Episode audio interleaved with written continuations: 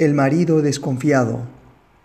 Al llegar a una edad avanzada y tras una vida hogareña de alegrías y sufrimientos cotidianos, unos esposos decidieron renunciar a la vida mundana y dedicar el resto de sus existencias a la meditación y a peregrinar a los más sacrosantos santuarios.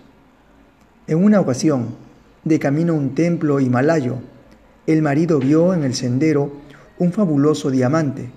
Con gran rapidez colocó uno de sus pies sobre la joya para ocultarla, pensando que si su mujer la veía, tal vez surgiera en ella un sentimiento de codicia que pudiese contaminar su mente y retrasar su evolución mística.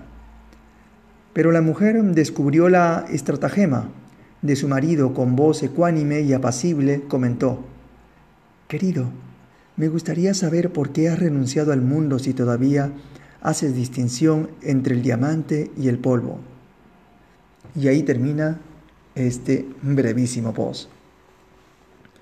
Para aquel que se ha establecido en la realidad, ganancia y pérdida, victoria y derrota, son impostores porque el que ve con sabiduría no hace distinción entre uno y otro.